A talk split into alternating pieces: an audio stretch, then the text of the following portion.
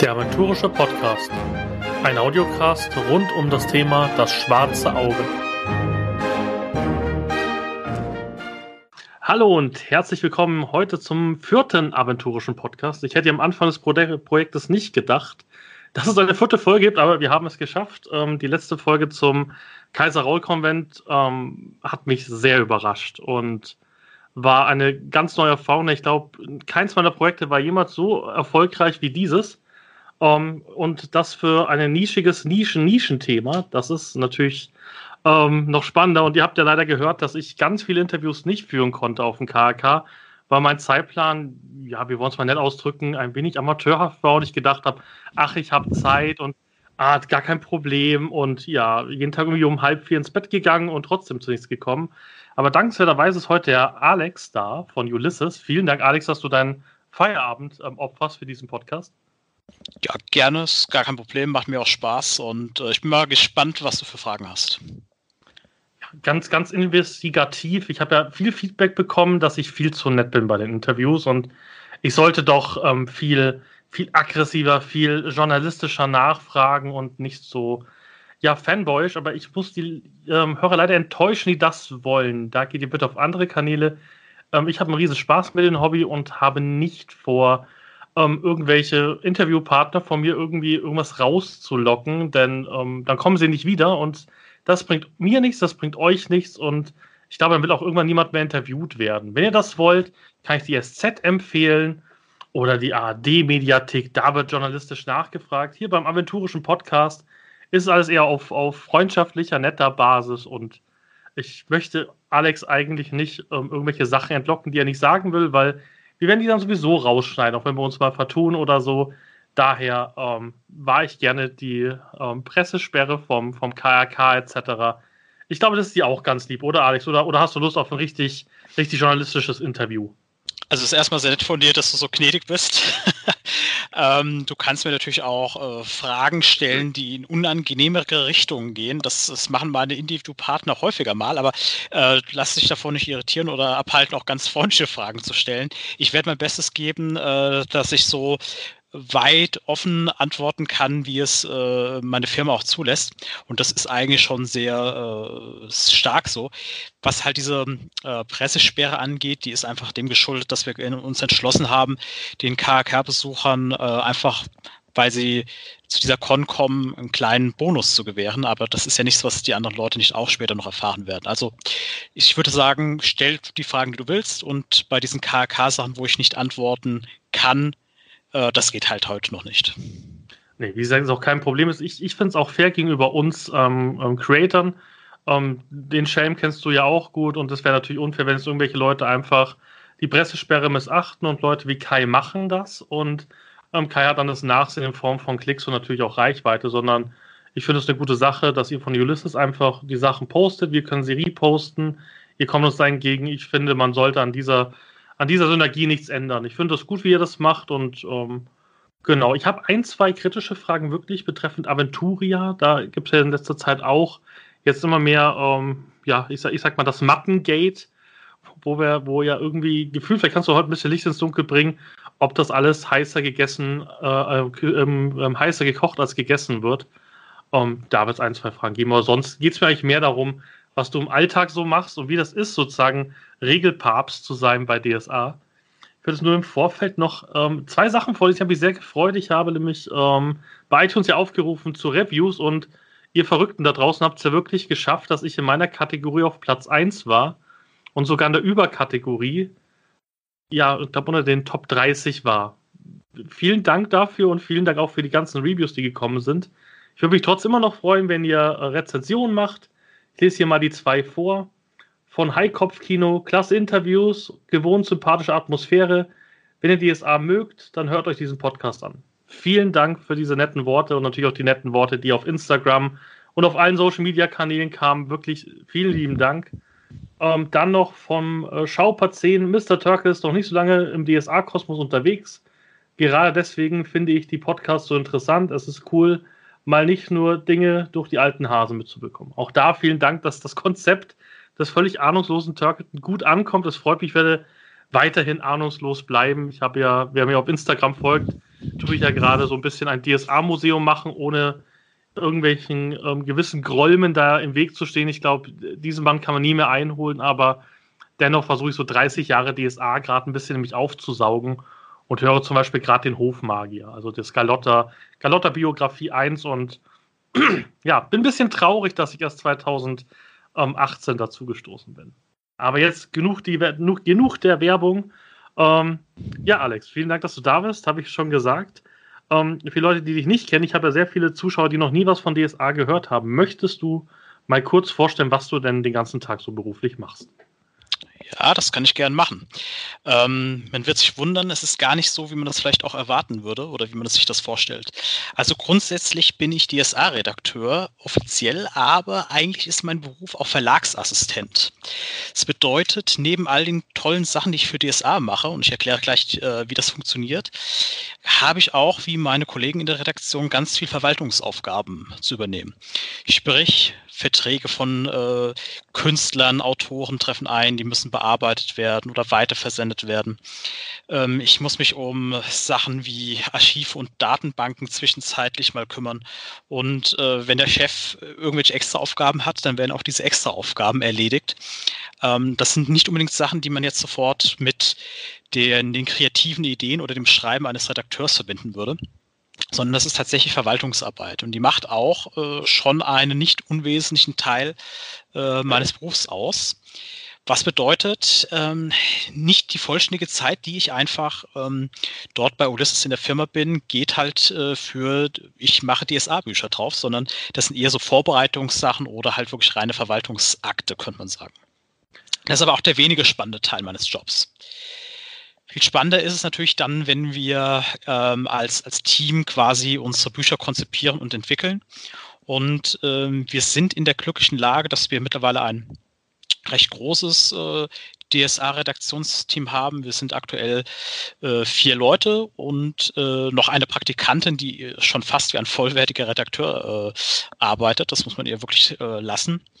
Und das macht die Arbeit natürlich auch an einigen Stellen dann deutlich leichter.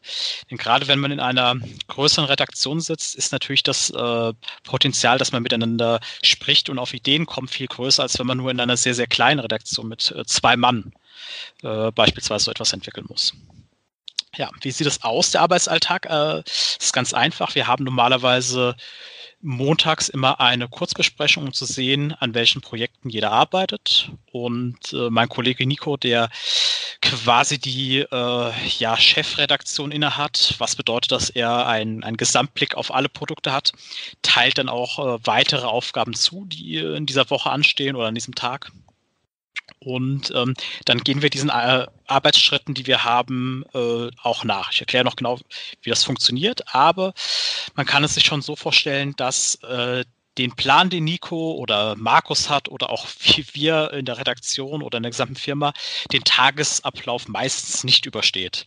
Das ist so wie, äh, wenn man ein Abenteuer entwickelt hat als Spielleiter und es, man lässt es auf die Spieler los. Äh, ist ein guter Plan, aber in der Realität funktioniert das nicht. man muss gewisse Anpassungen vornehmen. Also mein Beruf geht davon aus, man muss immer sehr spontan auch auf Probleme, die auftreten, reagieren und zwar alle möglichen von äh, Autor XY hat Text nicht abgegeben, was machen wir jetzt? Bis hin zu, es sind plötzlich äh, fünf Leute in der Firma krank geworden, ein oder zwei Leute aus der Redaktion müssen im Lager helfen, weil ansonsten können wir nichts verschicken. Es ist, äh, das ist Arbeitsalltag bei uns, man muss da schon sehr äh, flexibel sein, aber die allgemeine Arbeit, die wir zu erledigen haben, sieht wie folgt aus. Im Grunde genommen äh, gehen wir jedes Projekt immer einzeln an und das fängt an mit einem sogenannten Pitch. Das ist praktisch eine Idee zu einem Buch oder einem DSA-Produkt. Das ist im Grunde nichts anderes als jemand wirft einen Zweizeiler ein oder hat eine ganz spontane, schnelle Idee, die er den anderen mitteilen will. Und dann, ähm, wenn das von außen kommt, also von einem externen Autor, das könnte sein, ist es meistens in schriftlicher Form. Äh, bei uns intern unter den Kollegen ist es eher mündlich schnell überliefert oder bei der Mittagspause auch vielleicht mal eingeworfen. Und wenn diese Idee gefallen findet, dann geht es quasi so einen Schritt weiter. Dann fordern wir von demjenigen, das ein externer ist, ein Exposé an. Das ist quasi eine Art inhaltliche Zusammenfassung von ein paar wenigen Seiten, um das genauer zu erklären. Also beispielsweise den Abenteuerplot oder wenn er eine Romanidee hat, was er sich da genauer vorstellt. Und wenn das fertig ist und die Redaktion sich das gemeinschaftlich auch angeschaut hat, das müssen übrigens nicht immer zwangsweise in diesen Phasen alle Redakteure sein, sondern meistens sind das ein oder zwei Redakteure und die anderen werden erst äh, in späteren Phasen äh, mit diesem Projekt dann äh, stärker konfrontiert. Dann muss der Autor normalerweise noch ein ja, weiteren Schritt machen, der heißt Treatment. Das ist praktisch ein ja, noch erweitertes Exposé, wo er detaillierter auf Fragen antworten muss, die wir ihm gestellt haben und äh, muss Ideen vielleicht nochmal ändern und etwas weiter ausarbeiten. Wenn dieser Schritt getan ist, wir reden hier wirklich von Tagen, also das ist praktisch so ein Hin und Her zwischen der Redaktion und den Autoren oder den freien Mitarbeitern oder auch intern, dann gibt es quasi den Arbeitsauftrag, dieses Projekt auch zu verwirklichen. Und da gibt es dann ganz viele Schritte, die erfolgen müssen. Das erste ist quasi in, der Regel eine Outline und eine Seitenverteilung. Das äh, bedeutet, es ist im Prinzip so, dass jedes unserer schriftlichen Produkte eine Anleitung bekommt, eine sehr genaue Anleitung, was beispielsweise in jedem Kapitel stehen muss. Ähm, welche Personen treten auf? Was machen die? Und äh, das ist wirklich sehr, sehr ausführlich. Man kann sich das vorstellen, dass die Seitenzahl diese Outline meistens schon 20 Prozent des eigentlichen Buches dann ausmachen wird. Also hast du ein 200-Seiten-Buch, ist eine 40-seitige Outline ähm, durchaus die Regel und nicht die Ausnahme. Das heißt aber auch, ihr habt wirklich wie so ein Skelett schon im Vorhinein, wo ihr sozusagen ähm, schon ganz genau wisst, was im Roman vorkommt. Sozusagen, ja. es gibt sozusagen in jedem Kapitel eine Kurzbeschreibung des Kapitels, also was weiß ich, Borbarat trifft auf und macht das und das. Und sozusagen der, der Romanautor füllt das dann im Endeffekt noch mit Leben, aber ihr gebt sozusagen sehr straight vor, was in diesem Buch passiert. Also es ist nicht so, dass ihr sagt, ja, übrigens, es fängt irgendwo in, in, in Andergast an und hört irgendwo in Al-Anfa auf und ja, zwischendrin machst du einfach irgendwas, sondern ihr seid da sehr strikt, was sozusagen da passiert, auch im zeitlichen Ablauf. Das heißt, der Autor hat eigentlich sehr viel der Arbeit schon erledigt, sage ich mal so, in die, die denkerische Sache ähm, sozusagen, bevor er beim Schreiben richtig anfangen kann, sozusagen, oder? Verstehe ich das richtig? Genauso ist es. Also es gab äh, in früheren Zeiten gab es diese Outline-Phasen, gab es da noch nicht so sehr, aber man hat in der Redaktion durchaus gespürt, dass dann äh, Sachen entstanden sind, wie beispielsweise äh, Abenteuer, wo plötzlich Sachen auftauchten bei der Endabgabe, die so gar nicht geplant waren. Das war jetzt auch nicht wirklich unbedingt immer die Schuld des Autoren. Ähm, das war praktisch einfach eine Sache, die nicht besprochen worden ist. Und das machte es dann manchmal bei der Endbearbeitung äh, schwierig, sodass wir uns schon vor Jahren jetzt jetzt entschieden haben, diese ganzen Arbeitsschritte äh, zu machen. Und ja, das ist wie so ein Skelett. Du kannst dir beim Roman beispielsweise sehr gut vorstellen, da steht wirklich ausführlich ähm, für, jeden, äh, für jedes Kapitel ähm, ein, zwei Seiten, was da genauer passiert. Und äh, das ist auch für den Autoren ziemlich gut. Ich habe das auch selbst schon öfters ausprobiert, denn im Prinzip musst du danach, wenn du den Plan erfasst hast, und der Plan macht die Hälfte der Arbeit aus, kann man sagen, dann musst du eigentlich nur noch diese Abschnitte mit Leben füllen. Und das geht, wenn du den Plan hast, deutlich einfacher, als wenn du drauf losschreiben würdest. Und die Redaktion weiß halt auch in den einzelnen Phasen relativ genau, was da passieren muss. Und in dieser Outline der Seitenverteilung sind auch solche Sachen drin, äh, beispielsweise, welche Illustrationen kommen da rein, damit wir dann auch genau sehen, dass die Seitenzahl mit den Illustrationen und der Zeichenmenge äh, harmoniert und das auch passt. Weil nichts ist schlimmer, als wenn wir unserem Chef sagen, wir produzieren ein 240 Seitenbuch und plötzlich sind es 280 Seiten. Es klingt jetzt nicht so viel, viel mehr und nicht so schlimm, aber das zieht unglaubliche Probleme nach sich. Beispielsweise, es muss umgemeldet werden bei der Druckerei. Das kostet im Endeffekt ähm, viel mehr Geld, weil du musst mehr Illustrationen in Auftrag geben. Das Lektorat ist teurer, weil es viel mehr Platz ist und so weiter. Das äh, sollte man einfach vermeiden und der Plan am Anfang muss eigentlich immer geben, wie das Produkt am Ende aussieht und äh, das ist durchaus sehr wichtig. Aber ist eigentlich das, das Crowdfunding eigentlich die Hölle für euch? Also beim Crowdfunding war es, also ich kann mich am Wege der Vereinigung erinnern, ist ja auch während des Crowdfundings das Buch immer dicker geworden und das ist noch reingekommen und noch das, das ist, ist da nicht Crowdfunding eigentlich auch die Hölle für euch im Verlag, weil ihr, ihr geht natürlich davon aus, ihr habt verschiedene Stretch Goals, ich gehe davon aus, ihr überlegt euch die schon vorher zu großen Teilen. Aber ist das dann nicht sehr, sehr stressig eigentlich, die Crowdfundings, auch für euch in der Redaktion, weil ihr sozusagen nicht hundertprozentig wisst, was kommt oder bereitet ihr alle Stretch Goals schon so vor, wie du es gerade beschrieben hast, dass man sozusagen da nicht vor veränderten Tatsachen am Schluss steht? Also Crowdfundings sind tatsächlich eine sehr äh, intensive Arbeit. Da muss man äh, nicht nur bei uns in der Redaktion, sondern auch bei dem Crowdfunding-Team, unserem Marketing-Team, da muss man sehr viel äh, Zeit vorher investieren. Es ist aber schon so, dass wir meistens Produkte haben, wo wir quasi eine, zumindest eine Art Outline vorliegen haben oder sagen wir mal zumindest ein erweitertes Exposé für die Redaktion. Ähm, es gibt aber auch Produkte, gerade hinten hinaus, wo wir gemerkt haben, oh Gott, wir haben äh, viel zu wenig eigentlich uns überlegt und das ist viel zu äh, großartig geworden. Also bei Wege der Vereinigung und der schwarzen Katze hat man das sehr deutlich gemerkt. Ähm, da müssen wir uns noch was überlegen. Das tun wir tatsächlich auch meistens während der Crowdfunding-Phase.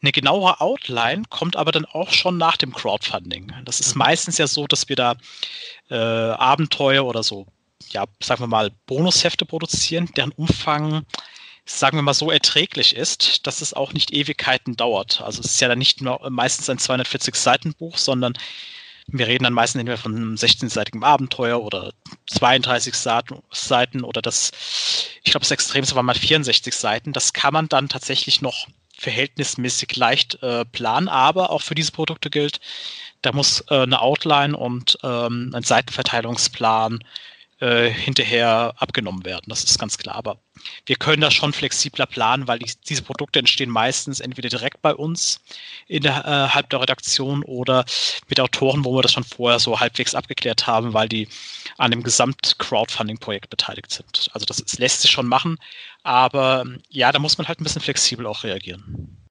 Was mich jetzt auch ganz groß interessieren wird, nachdem ich ja Marvel-Fan bin und sehr viel Star Wars früher gelesen habe, was ich ja am genialsten bei DSA finde, ist dieser, dieser ewig lange Metaplot, der sich seit 30 Jahren streckt.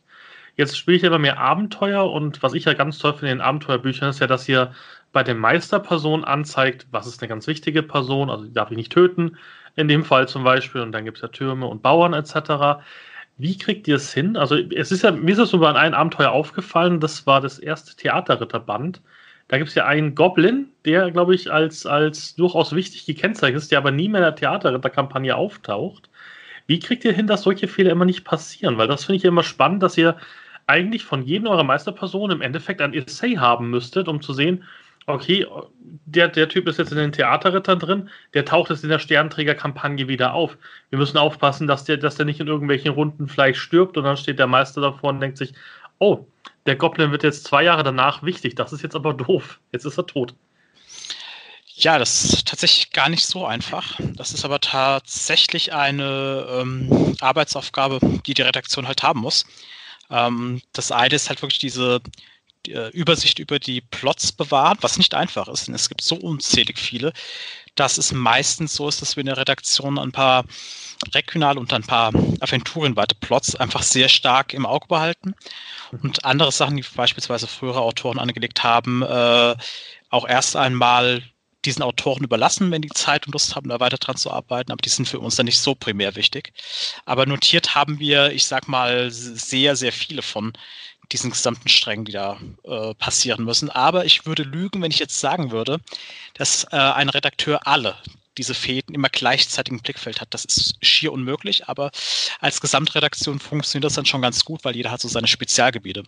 Und was die Meisterperson angeht, das ist ähnlich, wobei das nicht gar so dramatisch schwer ist wie die Plots im Auge behalten.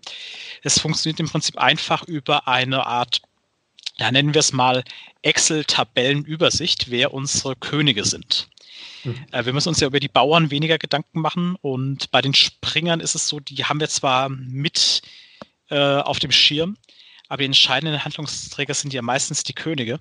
Und ähm, dadurch, dass dieses System äh, erst bei DSA 5 wirklich so installiert wurde, ist es noch überschaubar. Aber ich kann schon sagen, mit jedem Produkt wächst natürlich die Anzahl der, der Könige und äh, die Übersichtlichkeit ist natürlich trotzdem, äh, äh das sind Grenzen gesetzt. Aber ich denke, einfach durch die, die Anzahl der Redakteure haben wir einen ganz guten Blick und wissen auch anhand von Notizen und weiterführenden Ideen, die wir dafür haben, in welche Richtung das gehen muss. Also beispielsweise, wir haben, wenn wir wirklich diesen Goblin genannt haben als König, dann kann es gut sein, dass wenn Autor X, der sich mit der Sternenträgerkampagne beschäftigt hat, das sich angeschaut hat bei seinen Recherchen, mit uns dann spricht und wir ihm dann sagen, äh, wie er den dafür auch benutzen kann und so weiter. Ähm, aber das ist tatsächlich eine so der Grundaufgaben äh, der Redaktion darüber, ein bisschen zu wachen. Das muss man schon ganz klar sagen, denn das äh, ist schon etwas, was, wenn das jemand alleine machen würde, irgendwann wirklich zu einem äh, gewissen Chaos auch führen kann, wenn man da nicht gut äh, buchhaltet. Ja, muss auch sagen, es passiert ja auch großen Filmen. Es gab ja mal bei Blizzard, ähm, gibt es ja auch immer ein FAQ ähm, auf, der, auf der BlizzCon und da gab es ja auch einen ähm, rot angezogenen Kollegen, der gesagt hat, ja, der, der Zwerg ist gar nicht tot. Und, und die, ganz, die ganze Story, die ganze Story, ähm, Abteilung stand davor so, doch, der ist tot, ist uns ganz sicher. Nein, der ist da und da in dem Questgebiet lebt der noch. Okay. Das ja. muss ich mal nachprüfen. Also, es ist ja nicht einfach. Man muss sich ja überlegen, wie, wie, wie groß es ist. Und zum Beispiel, was ich ganz lustig finde, ihr habt jetzt die Cover von der Sternträgerkampagne zum Teil schon gezeigt. Und es gibt, glaube ich, das erste mit dem Zauberer drauf. Wenn man nach dem Zauberer in der Wiki Aventuria sucht, geht da viele davon aus, dass der schon tot ist. Ja, das, das ist richtig. Und das ist halt ganz, ganz lustig zu sehen, ähm, dass sie auch wirklich scheinbar äh, Charaktere auch nimmt, die schon, schon gefühlt zehn Jahre nicht mehr zu, zu, zu Wort gekommen sind. Das finde ich halt, glaube ich, ist, ist mega spannend, auch so jemand rauszuholen wieder aus dem, aus der Versenkung. Da wäre es auch für mich spannend. Habt ihr schon jemals drüber nachgedacht, einfach ähm, das ähm, sozusagen das DSA-Universe zu resetten, wie es eigentlich in Comics derzeit und auch im Film ja durchaus üblich ist? Also natürlich haben wir mal in der Redaktion der gesamten Firma oder auch bei mir in privaten Runden darüber gesprochen, wie das wäre. Äh, das würde einiges total leicht machen, weil wir praktisch von neu anfangen können. Aber ich muss sagen, ich glaube, das ist überhaupt keine gute Idee. Denn DSA, das lebt auch ein bisschen davon, dass diese kontinuierliche Geschichte, auch mit all ihren Altlasten, auch durchaus mit Fehlern, trotzdem immer weitergeführt wurde von den äh, Redakteuren der Vergangenheit und auch von uns. Und ich glaube, ich würde es selbst persönlich ähm, auch gar nicht mehr so viel Spaß haben, wenn es einfach so eine Art Reset-Knopf gibt. Ja, das ist verführerisch, aber ich äh, muss auch sagen, gegen diesen, diesen harten Eingriff äh, wäre ich schon strikt und ich glaube, ich bin auch bei meinen Redaktionskollegen da nicht ganz alleine. Uns ist lieber, wenn wir die Geschichte weiter fortführen. Durchaus natürlich ähm, an einigen Stellen muss es für Einsteiger zum Beispiel dann auch äh, klarer und, und besser sein als äh, ja, das vielleicht äh, ist, wenn man als Einsteiger mit äh, 30 Jahren DSA-Historie manchmal konfrontiert wird. Aber ich glaube, wir haben da schon ganz gute Wege gefunden, dass auch neue Leute sich da begeistern können, ohne dass sie äh, von Grund auf sofort alles immer neu äh, dann dort haben müssen. Also ja, ja, drüber nachgedacht haben wir, aber da würde ich schon sagen, da sind wir uns sehr einig, dass wir das nicht machen wollen. Ich glaube, das ist eine gute Entscheidung. Also ich kann dir als alter Star Wars Expanded Universe äh, Mensch, der gefühlt im Keller irgendwie 300 Bücher hat, die so wahrscheinlich den Preis eines Kleinwagens sind. Ich war nicht so glücklich, als Lukas Arzt gesagt hat, ja, das ist jetzt alles egal. Wir ja. machen jetzt neu. Also ich glaube auch natürlich für die, für die Einsteiger ist es da doch auch nicht leichter geworden, weil gefühlt nach drei Jahren haben sie jetzt auch irgendwie 100 Bücher neu produziert, die alle nicht an die alten rankommen. Ist ja auch immer so eine Sache. Nostalgiefaktor habe ich jetzt Gott sei Dank bei DSA ja Gott sei Dank noch nicht. Das macht es mir auch sehr einfach, alles sehr positiv zu sehen. Ich habe ja auf dem KK mit vielen Leuten gesprochen, die 30 Jahre schon DSA spielen, natürlich nicht mehr alles so hinnehmen und die auch über das, über dieses fliegende Schiff so ein bisschen kritisch geguckt haben. Ich finde das übrigens mega cool. Also, es wird ja in der Sternträgerkampagne, sieht man ja auf einem Cover, wird es ein Fluggefährt geben. Das finde ich halt sehr gut. Also, ich muss auch Fahrzeuge in Zukunft mehr, mehr, mehr AP legen. Ich will dieses Ding fliegen. Ja, also gerade was, was Star Wars angeht, was du erwähnt hast, äh, meine Kollegin Zoe ist da äh, in der Redaktion ein Riesenfan von Star Wars und die hatte ich dann auch äh, befragt, wie das war mit äh, dem Auflösen dieses erweiterten Universums und die fand das auch ganz schrecklich und weiß auch, dass ganz viele Fans das äh, sehr doof fanden und äh, das, ich kann das auch durchaus nachvollziehen. Das ist wirklich einer der Hauptgründe, warum ich das bei DSA nicht machen würde. Ich sehe da auch nicht einen, einen Mussgrund, warum das so sein sollte. Und äh, naja, dass, ich sag mal, Fans, egal wie lange sie dabei sind, irgendetwas mal nicht mögen. Also das muss eigentlich sein. Ansonsten könnte ich, das kann ich mir fast gar nicht vorstellen. Es muss immer Dinge geben, die man nicht mag, aber wenn jemand nach 30 Jahren immer noch äh, DSA-Dinge gerne liest und spielt, dann muss ihm doch daran äh, deutlich mehr gefallen, als was ihm nicht gefällt. Und äh, ich glaube, das ist auch die Begeisterung, die bei den ganzen Spielern, die lange dabei sind, aber auch die kurz dabei sind, äh, die das ausmacht. Insofern, ich bin da auch niemandem böse. Ich als Redakteur, ich spreche nur für mich, aber ich bin mir sicher, das ist bei meinen Redaktionskollegen nicht anders. Die haben auch ihre Vorlieben. Vielleicht hätten sie Plots der Vergangenheit anders gemacht und fand auch manchmal Sachen nicht so gut aber ich finde alles trotzdem immer so geil, dass äh, ich nicht umsonst äh, als Redakteur da gerne arbeite bei Ulysses und DSA betreue. Insofern, also gegen Kritik oder Sachen, die man mal nicht mag, äh, habe ich überhaupt nichts einzuwenden. Das ist ganz normal. Aber ich sag mal, der DSA-Spieler, der spielt nicht umsonst DSA, der mag die Welt trotz all auch ihren Schwächen eventuell. Und das ist auch gut so. Das Schöne ist ja auch bei DSA, wenn man es nicht unbedingt nur Kaufabenteuer spielt, kann man sowieso da spielen. Wo man möchte, ist ja das Schöne eigentlich an Aventurien, dass man eigentlich jede Art von ja, Mittelalter, Fantasy eigentlich spielen kann. Es gibt ja überall in Bereichen Aventurien, wo man sich einfach festsetzen kann. Ich zum Beispiel liebe immer noch die streitenden Königreiche. Es liegt wahrscheinlich einfach daran, dass es die erste Regionalspielhilfe war, die ich gelesen habe, aber ich finde einfach auch den ganzen, ganzen Plot-Twist, den ihr ja gemacht habt, der in den meisten Informationen steht, sehr genial und habt euch ja da viele äh, Möglichkeiten offen gelassen, wo sozusagen das andere Stück ist, was man vielleicht besiegen könnte, dass sich einiges ändert in diesem Königreich. Aber allein solche Ideen finde ich halt genial. Das kenne ich halt aus keinem anderen System. Ja, genau, das ist völlig richtig. Ne? Also die Welt bietet ja für jeden etwas und nicht, dass man glaubt, dass ein Redakteur äh, nur Kaufabenteuer äh, spielt. Ich habe äh, als Nicht-Redakteur die meisten äh, Plots in Aventurien mir selbst ausgedacht. Und natürlich habe ich auch Kaufabenteuer mal gespielt, aber ähm, das muss ja jeder einfach so wissen und so spielen, wie er es will, was, wie es ihm am meisten Spaß macht. Und darum geht es ja nur. Also das ist ja nicht so, dass da alles immer festgeschrieben werden muss von der Redaktion. Wir geben ja auch nur quasi so eine Art äh, Leitsystem vor. Ähm, was derjenige daraus macht, das muss er dann selbst wissen. Einfach das, was, was ihm am meisten interessiert, spielen, in der Region, die er am tollsten findet. Und ganz ehrlich, wer bestimmte Regelelemente weglässt, weil er sie nicht so gut findet, ich bin der Letzte, der ihm das übel nimmt. Äh, ich spiele auch nicht mit all meinen Regeln, die ich erfunden habe, sondern mit denen, äh, mit denen ich am meisten Spaß habe mit meiner Runde. Also, ja, völlig okay. Ich glaube, es muss auch einfach zur Gruppe passen. Ich habe am KK die Ehre gehabt, mit Leuten zu spielen, die mal Fokusregel 3 machen. Das habe ich noch nie in freier Wildbahn gesehen.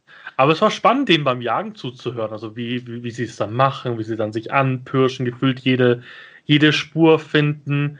Man hätte auch die, diese ganze Szene, die, glaube ich, 20 Minuten gedauert hat, auch einfach in 5 Minuten ähm, ausspielen können. Und das finde ich halt das Schöne am System. Und ich kann in der Runde sagen, hey, ich bin Anfänger, ich spiele einfach mit gar keinen Fokusregeln. Ich ich rollspiele manche Sachen einfach aus, die es vielleicht als Fokusregel gibt. Und der Meister entscheidet einfach, ob das funktioniert oder nicht. Und damit kann jeder gut leben. Das finde ich das Schöne am System, dass man sich trotz dieses, dieses, dieser ganzen Detailregeln sich einfach das rausnehmen kann, was man will. Und das finde ich die Stärke von DSA 5 aus meiner Anfängersicht. Ja, es ist, denke ich, auf jeden Fall einen äh, guten Baustein, den wir im Vergleich zu den früheren Editionen gesetzt haben.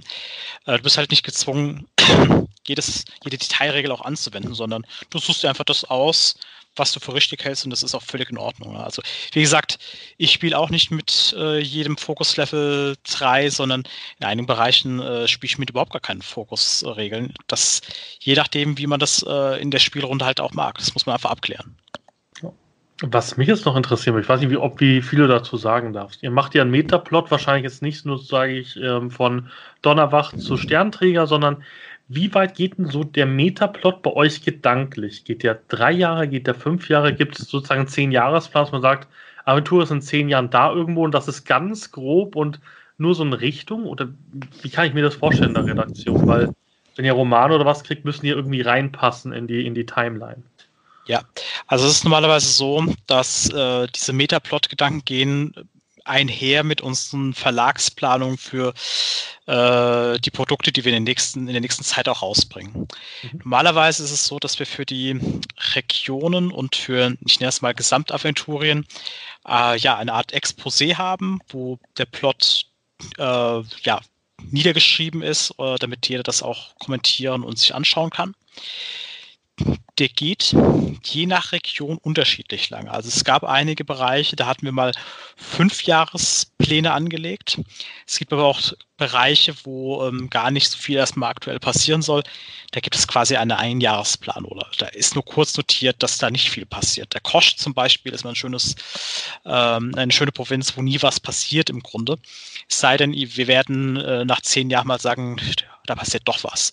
Wir haben aber keine Pläne, die eigentlich über diese fünf Jahre äh, extrem hart hinausgehen, sondern das ist eigentlich so, dass wir meistens ähm, für ein bis zwei Jahre unsere Produkte grob planen. Man kann davon ausgehen, alles, was in einem Jahr kommt, das ist deutlich stärker festgelegt, weil es muss ja auch eine Art Verlagsplan geben, an dem sich unser Chef äh, orientieren kann, wann wir was rausbringen. Das ist sehr wichtig. Ähm, für, den, für die Vorschau auf das zweite Jahr gibt es auch immer noch konkretere Pläne, aber das ist deutlich schon weicher, weil vielleicht müssen wir auf bestimmte Sachen reagieren. Vielleicht fällt uns was Neues ein oder äh, aus, von der Seite unserer Fans kommen Sachen rein, die wir so geil finden, dass wir sie da noch einbauen wollen. Da müssen wir halt schon flexibler sein. Und alles, was über diese zwei Jahre hinausgeht, wird deutlich unkonkreter. Aber es gibt immer gewisse hm, Richtlinien und Pläne. Nehmen wir mal eine Regionalspielhilfe. Da kann man immer davon ausgehen, dass wir zumindest eine grobe Idee haben, wohin die Geschichte in dieser Region äh, in vier, fünf Jahren hingehen soll. Ob das alles schlussendlich exakt so ist wie bei dieser Planung, das muss nicht so sein. Aber alles, was in dieser Region, sagen wir mal, in diesem ja, jetzt Jahr passiert, in diesem ersten Jahr, das ist dann schon konkreter festgehalten worden, weil wir halt dazu auch Produkte entwickeln müssen. Aber, ich sagte ja bereits, wir müssen auch immer ein bisschen flexibel sein. Insofern ist nicht so hart in Stein gemeißelt, dass wir, wenn wir eine bessere Idee haben, nicht auch noch Sachen verändern können. Aber ja, durchaus, wir haben natürlich schon Planungen, an denen wir erst einmal festhalten. Wobei diese Planungen ja auch immer noch erschwert werden. Also ich weiß noch, dass ich letztes Jahr mir das KHK-Video angeguckt habe von 2018. Und da wurden ja zum Beispiel sehr viele Regionalspielhilfen angekündigt, die es bis heute noch nicht gibt. Und das ja. hat ja wahrscheinlich mannigfaltige Gründe, wie zum Beispiel ein Autor fällt aus oder ein Autor, ähm, was weiß ich, kriegt ein Kind und hat jetzt andere ähm, Prioritäten, als vielleicht ähm, sozusagen eine Regionalspielhilfe zu spielen. Da gibt es ja wahrscheinlich einige Sachen, was passieren kann. Und da ist doch das Problem, wenn, also wie geht ihr mit solchen Änderungen um? Also ich glaube, zum Beispiel ein Torwaldband war mal geplant, den gibt es heute noch nicht und wurde auch nicht angekündigt, wenn ich das richtig mitgekriegt habe. Das heißt, wie geht ihr damit um? Weil ihr habt ja eigentlich immer eine Idee bei einer Regionalspiel. Zum Beispiel bei Al-Anfa tut ihr ja extra jetzt keine machen, weil es ja irgendwann die Al-Anfa-Kampagne gibt. Das wurde ja auch schon auf der letzten Redcom angekündigt, dass da was kommen soll. Und es macht ja wenig Sinn, dass ihr eine Regionalspielhilfe macht. Dann passiert irgendwie sowas wie ein Aribor und dann könnte eigentlich noch ein, ein, Update zu der Regionalspielhilfe passieren, weil irgendwie der halbe Landstrich weggerissen ist. Also. Ja, ja, wie du schon sagst, das, äh, das ist der Grund, warum wir auch flexibel einfach reagieren müssen. Es kann immer passieren, dass Autoren aufgrund ihrer Lebenslage Sachen nicht weiterarbeiten können oder das Leben spielt halt da manchmal Streiche. Das ist äh, völlig richtig. Eine der Gründe, warum zum Beispiel jetzt äh, diese Alpha-Kampagne nicht so äh, schnell gestartet ist, wie wir das vielleicht erhofft hätten und warum die Torwaldspielhilfe noch nicht da ist.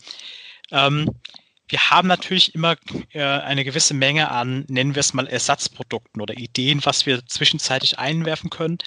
In Idealfällen haben wir sogar so Sachen auf, ich nenne das mal Halde. Das sind Sachen, die wir nicht hart verortet haben, die wir vielleicht äh, bringen können, wenn sich tatsächlich mal ein Loch auch auftut. Das sind meistens Sachen, die nicht so eine extrem harte Metaplot-Relevanz haben. Also sie können es schon haben, aber sie sind ein bisschen zeitlich flexibler verortbar. Beispielsweise jetzt nicht unbedingt äh, eine Kampagne, sondern vielleicht ein Einzelabenteuer.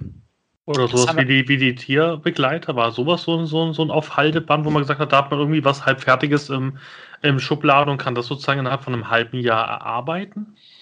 Ja, also wir haben immer wieder an äh, Tiergefährten ähm, gearbeitet und als meine neue Kollegin Zoe dann da war, konnte sie sich dann vermehrt drum kümmern. Mhm. Der Band aber tatsächlich war eher sowas wie, ähm, der war auf der Dreieichkon mal von vielen äh, Fans gewünscht worden, anstelle von einem Bestiarium. Und dann haben wir gesagt, okay, wir machen wirklich so ein Band.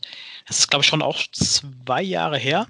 Aber den hatten wir tatsächlich auch schon früher einfach geplant. Ähm, wann der aber kommen würde, das war tatsächlich noch relativ offen. Wir wollten ihn aber schon äh, so in dem Dreh 2018 oder Anfang 2019 bringen. Also wir hatten da schon konkretere Überlegungen, wann er kommen sollte. Aber das ist ein gutes Beispiel. Solche Projekte, die jetzt nicht so, sag mal, Metaplot relevant sind äh, und man einschieben kann, das sind natürlich Sachen, die wir gerne auch vielleicht mal äh, produzieren, falls irgendwas Schlimmeres auch passiert. Aber konkret wäre der auch so gekommen. Also den hätten wir jetzt nicht unendlich lange äh, liegen gelassen, sondern den wollten wir auch schon irgendwann fertigstellen. Ähm, man muss auch sich vorstellen, wir müssen die Illustration und so weiter anfertigen. Die, die dürfen ja auch nicht, äh, ich sag mal, jahrelang herumliegen. Die äh, müssen schon für ein konkretes Produkt dann auch irgendwann mal erstellt werden.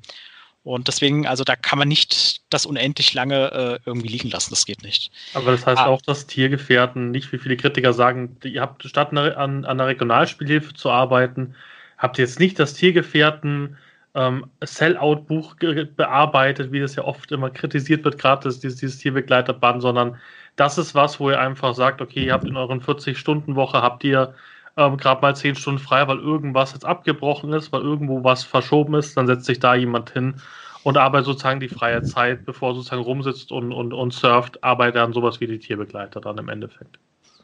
Richtig, es ist normalerweise immer so, also Langeweile im Büro oder sowas, das gibt es bei uns nicht. Das muss ich wirklich sagen. Äh, die Menge der Aufgaben an konkreten DSA-Produkten und die Verwaltungssachen, die sind so hoch. Ähm, also da gibt es immer was zu tun. Aber man muss ich dazu dachte, sagen, du lachst jetzt wegen der 40-Stunden-Woche. Auch, auch. Also 40-Stunden-Wochen äh, gibt es durchaus. Aber man muss dazu sagen, die äh, DSA-Redaktion, äh, da kann ich für unsere alle meine Kollegen sprechen und mich eingeschlossen. Für uns ist es ja auch gleichzeitig ein Hobby, das muss man einfach sagen. Es ist nicht nur unsere Arbeit, sondern wir haben ja auch Spaß an Sachen. Und dann kann es auch schon mal passieren, dass wir dann sagen, okay, hier Markus, ich würde gerne hier in äh, dieses eine Ding fertigstellen. Äh, da ist nicht mehr viel zu tun. Ich mache das halt äh, tatsächlich äh, irgendwann zwischendurch. dann, ich habe schon mal einen Bodenartikel geschrieben, äh, dann zu Hause oder wenn, wenn wir irgendwas machen müssen, dann, dann gibt es auch mal mehr als 40 Stunden. Das, das ist dann so. Und äh, wir werden, wir, das wird uns nicht aufgedrängt und aufgezwängt, aber äh, wir machen das halt, wenn, wenn wir der Meinung sind, äh, das, das sollte gemacht werden. Das macht uns halt auch Spaß. Aber was Torwall angeht, ähm, das ist ein gutes Beispiel äh, dafür, dass es liegt halt größtenteils auch äh, in den Händen von externen Autoren. Das heißt, wenn da was schief läuft, können wir als interne Redakteure gar nicht immer so schnell darauf reagieren. Also ja, natürlich können wir plötzlich die Arbeiten daran komplett an uns ziehen, aber normalerweise ist es so, dass wir erstens versuchen dann äh, mal andere Autoren dafür zu finden oder diejenigen, die ausgefallen sind, erstmal in Erfahrung zu bringen ob sie vielleicht äh, in zwei Monaten die Arbeiten wieder aufnehmen können, damit sie das doch noch zu Ende bringen können. Und das zögert sich dann manchmal einfach stärker hinaus, weil wir intern auch an ganz anderen Projekten sitzen, die gar nicht an externe gehen. Ja, muss ja auch sagen, ich glaube, das ist vielen nicht ganz klar. Also im Gegensatz zu ähm, Romanautoren wie was weiß ich, eine J.K. Rowling oder sowas, arbeitet ihr ja gut mit, mit Ausnahme vielleicht der viele Jasson-Sage, arbeitet ihr eigentlich mit keinen ähm, Vollzeitautoren zusammen. Ich wüsste zumindest keinen, der bei euch wirklich, außer die halt in der Redaktion sitzen, aber alle anderen, die so Regionalspielhilfen etc. machen, sind ja gefühlt zu 90 Prozent einfach Leute wie ich oder oder, oder ein Jan oder sonstige Leute, die eigentlich in ihrer, in ihrer Hauptzeit einen anderen Job nachgehen. Das heißt, es ist dann im Endeffekt eine Nebentätigkeit. Also da kann man auch nicht einfach sagen, ja, Chef, ich mache jetzt hier drei Monate Urlaub, weil ich muss die Torwahlkampagne jetzt fertig kriegen. Ähm, muss man auch dazu sagen. Ich glaube, ihr arbeitet gar nicht mit beruflichen Autoren, jetzt mal in Klammern, zusammen, oder? Das ist völlig richtig. Also ähm, eigentlich sind alle unsere externen Autoren in einem festen Job oder sind Studenten oder sowas. Es ist auf jeden Fall nicht so, dass das ihr Hauptjob ist, sondern das machen sie quasi in ihrer Freizeit, weil sie das gern machen wollen. Du wirst auch nicht furchtbar reich dadurch und ähm, wir sind als Verlag auch, das muss ich wirklich sagen, niemand, der unsere äh, externen Autoren mit Druckmitteln knechtet, Dinge fertig zu machen, sondern wir wissen ja selbst, manchmal äh, passieren Sachen im Leben, da geht es nicht mehr und dann ist das Schreiben von einem DSA-Text äh, nicht mehr das Wichtigste und äh, dementsprechend wir, wir, wir können da auch ähm, versuchen zwar mit ihnen zu reden und gucken, ob wir eine Lösung finden, aber manchmal gestaltet sich das nicht so einfach. Aber ähm, man muss dazu sagen, äh, wir in der Redaktion haben ja durchaus auch erkannt, dass zum Beispiel die Regionalspielhilfen ja sehr nichts erwartet werden. Ich kann es ja auch verstehen, das ist ja auch eines meiner Lieblings- Produkte, die ich lesen würde, um ganz ehrlich zu sein. Ich habe jetzt schon äh, mit, mit Nico, Zoe und Johannes äh, in der Redaktion geguckt, ob wir zum Beispiel intern selbst ähm, auch mehr davon machen. Noch äh, an einigen Stellen an Externe das vergeben. Das bedeutet nicht, dass es nicht auch Projekte davon gibt, die komplett an Externe vergeben werden. Aber wir in der Redaktion haben natürlich auch so unsere, ich nenne es mal Lieblingsregion, die wir gerne auch ein bisschen mehr betreuen würden. Und äh, da arbeiten wir auch in der Redaktion jetzt an einigen Sachen, damit die auch schneller äh, fertig werden können. Ja, also da kann man wirklich dann auch unsere Arbeitszeit da stärker investieren und äh, ja, ich denke, da äh, dieses Jahr wird da schon äh, einiges an Regionalspielhilfen und Begleitprodukten dann zu erwarten sein. Aber um es gleich wegzunehmen, ich gehe erst in der zweiten Jahreshälfte davon aus. Genau, ich glaube, so viel kann man ja spoilern. Bei der KK wurden jetzt auch keine Regionalspielhilfen angekündigt. Also auch da ist jetzt nicht irgendwie, kommen nächsten Monat zwei raus. Und was auch Markus gesagt hat, leider, glaube ich, wurde ja die Keynote nicht aufgenommen. Hat, hat ja auch mal gesagt, wie kompliziert so eine Regionalspielhilfe ist. Es ist nicht einfach nur ein Abenteuer, wo man eine Plotidee reinwirft und dann auf 16 Seiten ausbreitet, wie beim Heldenwerk, sondern es ist ja fast eine wissenschaftliche Arbeit, was er zum Teil macht, weil er sehr viel sichten müsste, etc. Das kann ich bestätigen. Also ich kann sagen, dass äh, das ist ja praktisch eine Produktpalette, die aus so vielen unterschiedlichen Dingen auch besteht. Äh, du musst dich um den, den, Soundtrack für die CD kümmern. Du musst da äh, recherchieren, was da vielleicht für Musik in Frage kommt. Du musst es mit demjenigen besprechen, der die CD herstellt du musst bei den Waffen recherchieren, die da in diese Rüstkammer reinkommen können. Und du darfst nicht widersprechen, was es schon äh, für Waffentypen früher in dieser Region gab. Die Regionalspielhilfe an sich ist natürlich die riesigste Baustelle, weil du musst ja unglaubliche Mengen recherchieren an Texte, die es vorher gab. In der alten Regionalspielhilfe, in alten Abenteuern und so weiter. Äh, Karten müssen teilweise komplett aus, ich sag mal, dem Nichts angefertigt werden. Äh, nehmen wir mal an, bei Mittelreich hast du schon gewisse Vorlagen für Grafschafts- und Baroniekarten. In anderen Gebieten Aventurens gibt es so etwas im Detail teilweise gar nicht. Da muss man wirklich noch mal Tage investieren, um das äh, richtig zu recherchieren. Also das ist schon eine Sache. Also du kannst davon ausgehen und ich spreche aus gewisser Erfahrung in den letzten Wochen, ähm, du musst mindestens äh, vier bis sechs Wochen rein planungstechnisch von dieser Outline-Phase für diese ganzen einzelnen Produkte bis hin zu, wir fangen jetzt richtig an, äh, rechnen. Und das ist noch, wenn alles gut läuft. Es kann passieren, dass es eher so drei Monate beträgt. Ja, was ich ja, ich habe das ja mit Markus im Interview gesprochen, was ich überhaupt nicht verstehen kann, wie man dann so ein Regionalspiel für 40 Euro verkaufen kann. Also ich komme ja aus einer IT-Branche, wo ich gefühlt in, in den 90ern oder Anfang 2000er 100 Euro für ein Sachbuch gezahlt habe, was nur voller Fehler gestrotzt hat. Also ich verstehe es immer noch nicht. Da muss einfach sehr viel Liebe reinkommen, dass man es für 40 Euro verkaufen kann. Ich glaube, das unterschätzen auch viele, weil ich glaube, ich komme aus dem Projektgeschäft, aus dem IT-Projektgeschäft, und wenn ich mir da angucke, was, was für Preisen wir zum Teil jonglieren, bei irgendwie so zwei Jahresprojekten oder sowas, in welchen Preisdimensionen wir da sind und da sind die internen Kosten noch nicht mal eingerechnet, dann ist halt schon, ist das ein, ein, ein Fan- und Hobbyprodukt auch in gewisser Weise von euch, weil ich glaube nicht, dass da jede Stunde voll gezahlt werden kann, die in so, so in so eine Regionalspielhilfe geht. Ja. Also ist schon, wie ich gesagt habe, wenn der Redakteur so seine Lieblingsregion hat, dann äh, setzt er sich vielleicht auch noch mal abends hin und guckt sich die Karten in dieser Region an, um da die Fehler zu finden. Das ist völlig richtig. Das machen wir auch, äh, weil es uns Spaß macht. Aber du kannst davon ausgehen, äh, DSA-Redakteure und Mitarbeiter bei Rollenspielfirmen sind nicht äh, so gut bezahlt, dass sie sich irgendwann riesige Villen und äh, zwei Sportwagen leisten können, sondern äh, ich dachte, du wohnst in der Burg. ich, äh, also ich habe vielleicht ein Gemälde von der Burg hier an meiner kleinen 1,5 äh, Zimmerwohnung hängen. Nein, also wir verdienen da jetzt wirklich nicht viel dran und wir machen den Job aber auch, weil es uns Spaß macht. Das machen es nicht wegen des Geldes, sondern da hätten wir andere Jobs. Das ist eher eine Berufung als ein Beruf, ne? Ja, ja, also wie gesagt, das, das macht halt auch Spaß und das ist äh, der, der Hauptgrund, warum man das auch macht. Ne? Also mit den Kollegen, die ja alle gleich gut drauf sind, äh, das zu erarbeiten und so weiter, da zieht man schon so seine Freude aus dem Job und es ist nicht wegen des Geldes. Wir haben aber eigentlich, also man darf nicht verschweigen, natürlich machen wir ähm, mit diesen Regionalspielhilfen und unseren Produkten genug Geld, damit wir auch existieren können. Sonst würden wir es ja auch, könnten wir es nicht machen. Aber reich werden wir nicht. Und wir haben durchaus ähm, auf dem Plan, dass unsere Spiele einen Preis haben sollen, der es, ähm, sagen wir mal, der ganz großen Breite der Menschen ermöglichen kann, das auch zu spielen.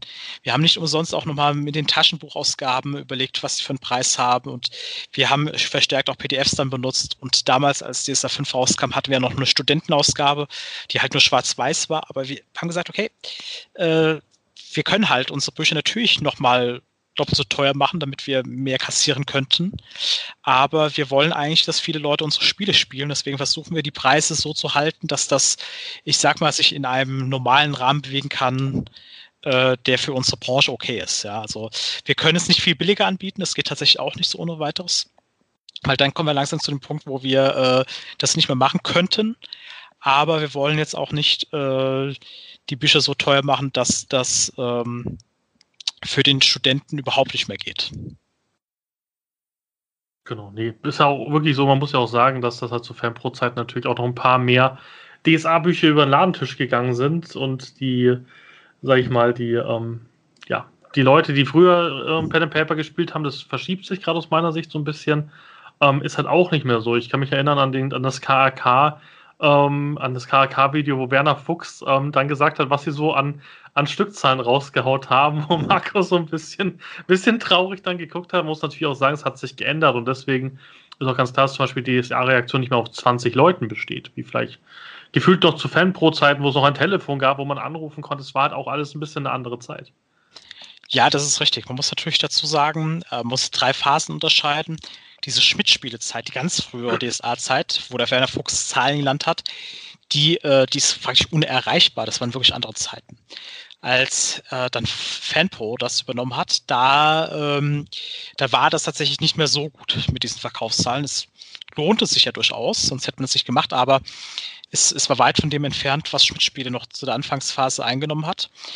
Jetzt unter Ulysses, ich kann natürlich keine genauen Zahlen nennen, aber ich kann sagen, dass ich äh, die DSA-Sachen und auch andere Sachen schon so gut verkaufen, dass Markus nicht unbedingt weinen muss. Er weint vermutlich nur im Verhältnis zur Mitspielezeit. Das war natürlich dann äh, schon extreme Zahlen, aber unsere Produkte tatsächlich äh, verkaufen sich sehr gut. Gerade DSA hat äh, eigentlich im Vergleich zu, ich sag mal jetzt mal, den, den letzten Editionen schon äh, auch einen Spieleraufschwung oder zumindest einen Käuferaufschwung erlebt. Ähm, auch wenn man das jetzt vielleicht gar nicht vermuten würde, sondern die Edition äh, verkauft sich in allen Bereichen eigentlich äh, sehr, sehr gut. Ja, ähm, muss man muss dazu sagen, natürlich auch noch in Amerika zusätzlich, ähm, wo das schon sehr gut angenommen worden ist im Vergleich zu den früheren Versuchen. Nee, ich glaube auch, weil, weil ihr, glaube ich, jetzt auch die, die richtige, richtige Strategie habt. Ich weiß gar nicht, wie weit die jetzt schon veröffentlicht worden ist vom KAK. Da gab es ja auch ein paar, also wird es ja ein paar Änderungen geben. Ich weiß gar nicht, ob die schon öffentlich sind. Bei der ähm, äh, englischen Version meinst du? Genau. Ich weiß nicht, ob das schon alles verkündet worden ist. Ähm, ich glaube noch nicht, aber man kann genau. davon ausgehen, dass wir da auch demnächst wieder weitere äh, Produkte unter die Leute bringen können. Genau, ich, ich finde eure Strategie sehr, sehr gut, kann man schon mal sagen, als kleiner Spoiler. Also ich glaube, dass es diesmal mehr einschlagen wird als letztes Mal. Ich denke, ich denke, das wird es. Ne? Es kommt auf den kontinuierlichen Fluss auch drauf an. Das hatte ich dir ja schon mal gesagt. Ich glaube, daran ähm, äh, ist es früher vielleicht ein bisschen gescheitert, weil da nicht so schnell ähm, die größeren begehrten Bücher hinterherkamen. Du hast ja auch viele Romane und, und, und auch schon Abenteuer geschrieben. Gab es eigentlich irgendeine eine, eine, eine Sache, die du retconnen würdest? Also gibt es irgendwas, was du mal geschrieben hast, wo du sagen würdest, das würde ich gerne retconnen? Das war vielleicht nicht so klug, was ich da gemacht habe. Oder gibt es eine Hassregel von dir in ESA 5, die du gerne umschreiben würdest? Also ich glaube, rein von so Geschichten der Romane oder Abenteuer wird mir jetzt gar nicht so viel einfallen. Das, da war ich eigentlich zumindest zufrieden mit. Was Regeln angeht, ja. Ähm, ich würde vermutlich äh, in Gedankengang auch mit Markus und Jens damals schon einige Sachen noch ändern. Ähm, ich glaube, der, äh, das, was ich auf jeden Fall ändern würde, wäre die Gruppensammelprobe des Grundregelwerks. Da würde ich okay. vermutlich einen äh, leichteren, unkomplizierteren Weg nochmal wählen. Da haben wir uns äh, den Weg etwas zu schwer gemacht. Deswegen hatten wir dann im Compendium 2 eine Alternative vorgestellt. Äh, vermutlich würde ich eher in diese Richtung gehen, damit es einfach schneller ist und der Spielfluss nicht so unterbrochen wird. Ich hätte erwartet, dass du die Parieren-Probe nennst oder so. Das ist das Einzige, was, was, was, was wirklich schwierig ist, sind für mich immer noch DSA-Kämpfe. Deswegen spiele ich jetzt einen Pasara Beherrschungsmagier. Da kann ich immer die, die Kämpfe zum Leid meines Meisters irgendwie unterbrechen oder ähm, sie irgendwo anders hinlaufen lassen oder so. Das ist, glaube ich, das Einzige, was ich hatte. Ich, ich habe das wohl, ich habe ein bisschen Hexen gespielt. Und da ist es halt natürlich kampflastiger und, und natürlich auch mit Massenschlachten einfacher. Das ist das Einzige, das Einzige wo, wo ich immer schwer tue bei DSA. Bei den Kämpfen aber ich glaube, das ist einfach, einfach so was DSA. Also ich glaube, wenn ihr halt auch diese Parieren-Pro wegtun würdet, hätte, hätte halt wahrscheinlich die andere, die andere Seite der DSA-Fans geschrieben. Also ähm, wir haben uns damals äh, schon schwer getan, den Wert so zu senken. Da haben wir sehr lange drüber diskutiert und äh, ich glaube, wenn wir die äh, aktive Parade komplett weggenommen hätten, dann wären die Leute mit Mistgabeln und Fackeln nach Waldems gezogen, um uns rauszuzerren. Ich glaube auch, also man kann dazu stehen, wie man will. Ich finde sie schon okay. Ich bin da äh, groß geworden mit. Ich glaube, das Wichtigste ist, dass es auch ein Unterscheidungsmerkmal zu D&D äh, zum Beispiel ist. Weil D&D hat ja eigentlich nicht diese aktive Parade drin. Und DSA hat das schon immer. Ich glaube, es gibt so ein paar Stücke, äh, die sollte man belassen, auch wenn es vielleicht gefühlt elegantere Lösungen gibt. Das macht auch so ein bisschen äh, das Feeling des Spiels aus. Aber ich kann natürlich durchaus verstehen, wenn jemand äh, Systeme auch gut findet, wo es praktisch nur eine Art passive Parade gibt oder passive Abwehr, äh, wie bei D&D oder Hexen oder so weiter. Das ist natürlich auch eine Frage des Geschmacks. Wo, wo wir bei anderen Systemen sind. Ich habe ja mit Markus auch über Michael gesprochen, weil ich mir immer gedacht habe, Michael spielt das bloß. Markus hat mir bestätigt, nein, der Michael mag wirklich kein DSA. Wie, wie ist denn das so für Nico und dich? Gibt es da Streiche von ihm oder steht dann irgendwie immer ein, ein, ein, B20 groß da mit, mit der richtigen Zahl oder so? Oder, oder seht ihr euch gar nicht? Oder ist da so ein Graben in der DSA-Redaktion, wo Michael und wo ihr seid? Oder wie kann man sich das vorstellen? Also, das ist tatsächlich ein sehr spezielles Thema. Ich würde erst einmal den Hinweis darauf geben, auch wenn Michael Mingers das nicht gerne hören wird, dass er unter den offiziellen DSA-Autoren geführt ist. Denn Michael Mingers hat, glaube ich, 2011 oder 2012, da bin ich mir nicht mehr ganz sicher, mindestens ein oder zwei Artikel im aventurischen Boten untergebracht, die er selbst geschrieben hat. Denn ich nahm diese Artikel für ihn ab und das hat ihn im höchsten Maße erfreut. Insofern glaube ich, dass ähm, es nicht so ist, dass er DSA hasst, sondern ich glaube, er mag durchaus die Spielwelt, aber das Regelsystem, das ist vielleicht nicht unbedingt so das, was ihn da reizen würde. Denn er ist eher jemand, der, äh, sagen wir mal, mit, mit Regelsystemen wie äh, Hexen oder D&D Pathfinder, glaube ich, mehr Freude hat, weil das mehr so in seine Spielrichtung geht. Ähm, und ihn sind vermutlich auch einige der äh, Details, von DSA et, et, etwas suspekt, würde ich sagen. Aber wir dürfen auch nicht vergessen, dass seine schauspielerische Leistung und äh, Hauptrolle sozusagen auch etwas mit DSA zu tun hat. Insofern bezweifle ich fast, dass er DSA wirklich so hasst. Aber ähm, nein, es ist so, ich fahre ja auch ab und an mit Michael äh, in die Firma und wir äh, sprechen ja auch öfters mal über Sachen. Ich glaube, der hat schon äh, an DSA gewisse Freude, aber ist, ich glaube, andere Spiele machen ihm noch mehr Freude. Und äh, deswegen äh, glaube ich, ist schon okay, wenn, wenn er eher Pathfinder spielt und sowas. Und ähm, aber ja, manchmal, glaube ich, geht ihm DS auch ein bisschen auf den Keks. Das kann ich mir schon auch vorstellen. Aber ich glaube, es ist nicht so ganz hart und schlimm, wie das äh, meine übrigen Kollegen dann so sehen. Ich glaube, der Michael ist da eigentlich äh, entspannter, als man das vielleicht in seinen Videos manchmal äh, bemerkt. Also da gibt es auch keine Probleme. Äh, ich, ich, berichte mir auch manchmal, was so äh, bei DSA passiert. Manchmal lacht er, manchmal schüttelt er den Kopf. Äh, aber das ist kein Problem. Ja, also überhaupt nicht. Also sollte, sollte nicht die Community versuchen, ich, ich rufe jetzt mal dazu auf, die Community doch allen äh, euch mal zu schreiben, das ist, ihr macht es ja bei, bei Cthulhu jetzt auch so, dass es eine D&D-Version gibt und eine DSA-Version. Ähm, Macht das doch mal für Aventurien. Die, die Mingas-Edition, D&D-Regeln mit Aventurien. Ja, das ist, das ist eine Überlegung wert, auf jeden Fall. Wir müssen mal sehen, wie wir das machen können. Aber äh, wie gesagt, der Michael, der, der hat einfach Spaß an bestimmten Spielen. DSA ist vielleicht nicht unbedingt sein Favorit, aber ich, wirklicher Hass, das bezweifle ich. Ich meine, ich habe ja auch keinen Hass auf Äh, Pathfinder, ich spiele es halt tatsächlich eher nicht, was einfach daran liegt, ich habe andere Favoriten, aber äh, Hass oder sowas, nee, nee. Wir gucken mal, vielleicht können wir den Michael mit einem Alternativsystem äh, nach Aventurien bringen. Ja, mal schauen. Das wäre doch super. Ja, genau. Genau. Kasudo ist ja auch so, so ein Thema, was jetzt neu rausgekommen ist. Da bin ich auch gespannt. Da habe ich noch überhaupt keine Erfahrung damit. Aber ich habe jetzt ein bisschen Zeit. Ich warte lieber auf die DSA-Version. Ich habe mir reicht ein Regelwerk. Also ich glaube, ich kann mir kein zweites Regelwerk gerade leisten, außer Hexen. Das geht. Das kann man immer crowdfunden gefühlt jedes halbe Jahr. Das ist okay. Aber alles andere wird gerade, glaube ich, zu teuer für mich, wenn ich sehe, was, was, was ich so im F-Shop liegen lasse. Ja. Genau. Ähm, ja, genau, Aventuria. Da würde mich noch interessieren, vielleicht weißt du da mehr. Die ganze Community spaltet sich gerade so ein bisschen. Ihr habt jetzt diese tollen Matten gemacht. Ja. In diesen Matten sind ja Kartensets enthalten, also ich glaube fünf Karten pro Matte. Und jetzt gibt es die große Diskussion, sind das fünf Karten für die Helden also nur sozusagen für, für Carolan zum Beispiel und sind nur fünf Carolan-Deckkarten oder ist es wirklich so, wie es gefühlt jetzt im Vlog erzählt worden ist, da sind auch Karten drin für alle anderen Helden? da, da erwischst du mich tatsächlich beim Thema, wo ich mich mittelprächtig gut auskenne. Okay. Als DSA-Redakteur habe ich quasi mit äh, der Produktion und Erstellung von Aventuria gar nichts zu tun, sondern bin äh, wie jeder, der Aventuria äh, als Fan von außen spielt, eher äh, Spieler und Fan und äh, muss das auch noch in Erfahrung bringen. Ich weiß es tatsächlich nicht, ähm, aber das kann ich dir bestimmt noch mal nachreichen.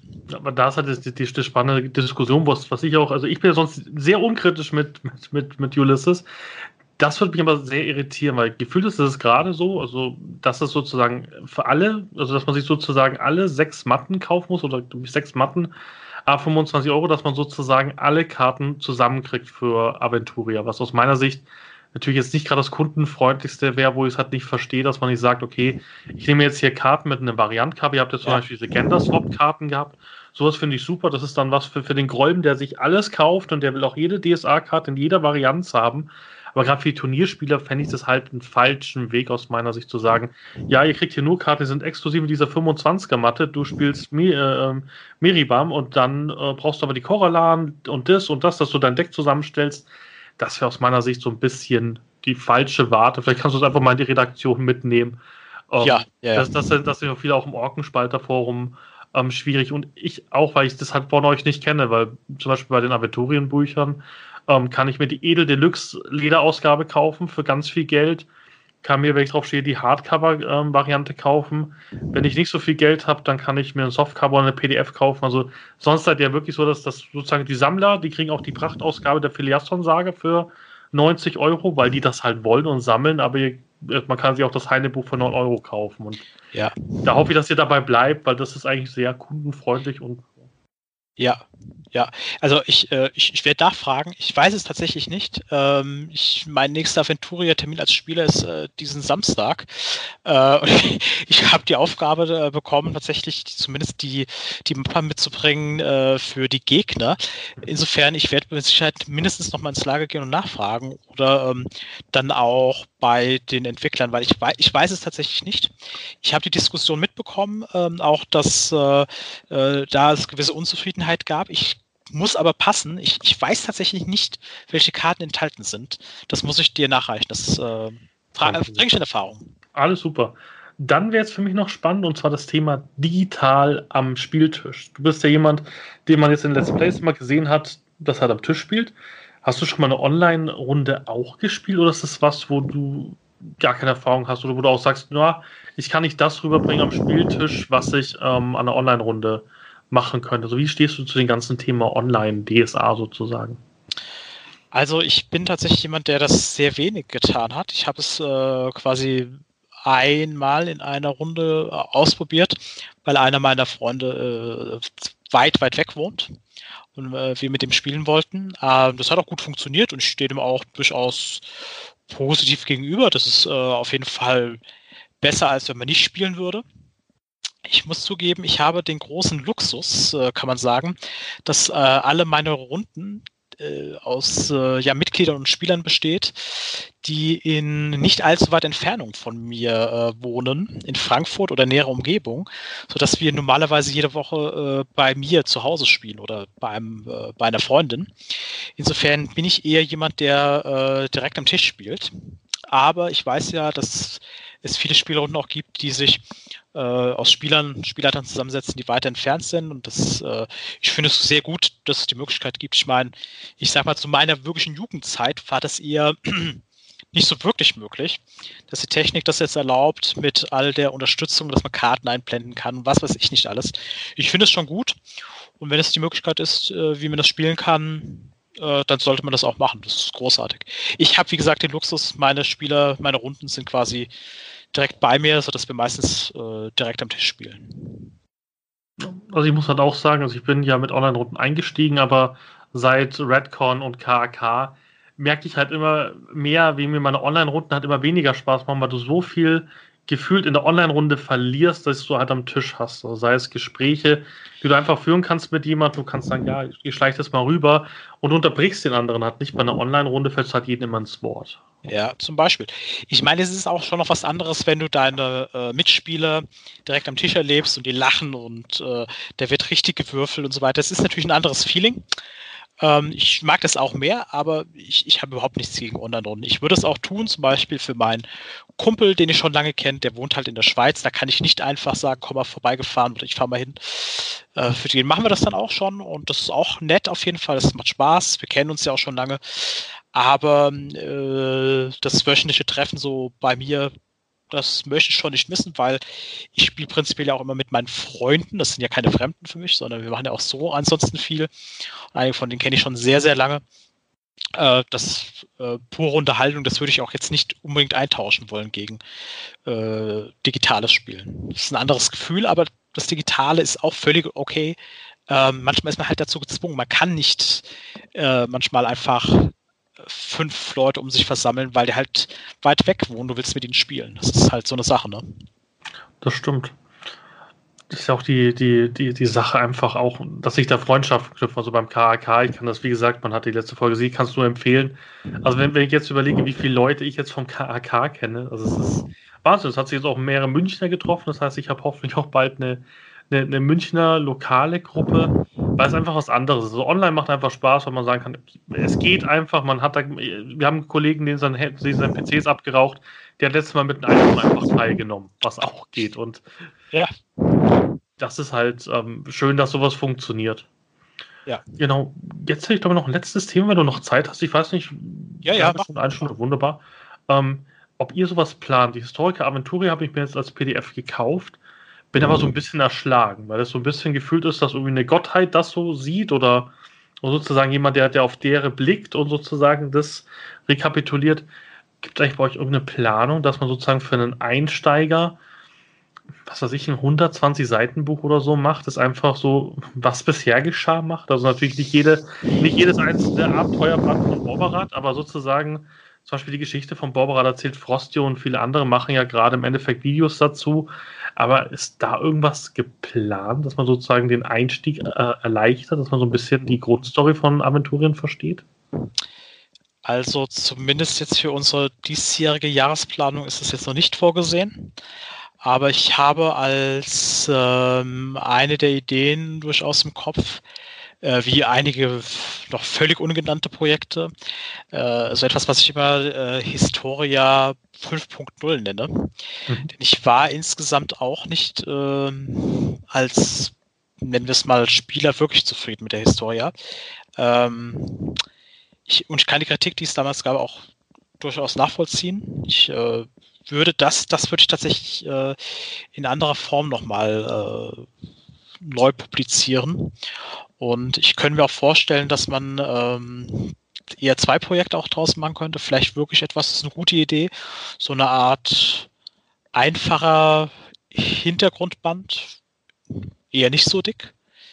Ich weiß aber natürlich, dass ähm, DSA-Spieler manche Dinge auch sehr genau haben wollen und äh, dass so ein historischer Abriss, also die Historie war ja nicht umsonst so dick, dass der schon Platz erfordert, dass man vielleicht tatsächlich einen äh, anderen historischen Band mit mehr Details machen kann, ähm, der aber tatsächlich mehr ein, nennen wir es mal, wirklich historisches Buch ist und nicht äh, das, wie die Historia Aventurica so aufgebaut war.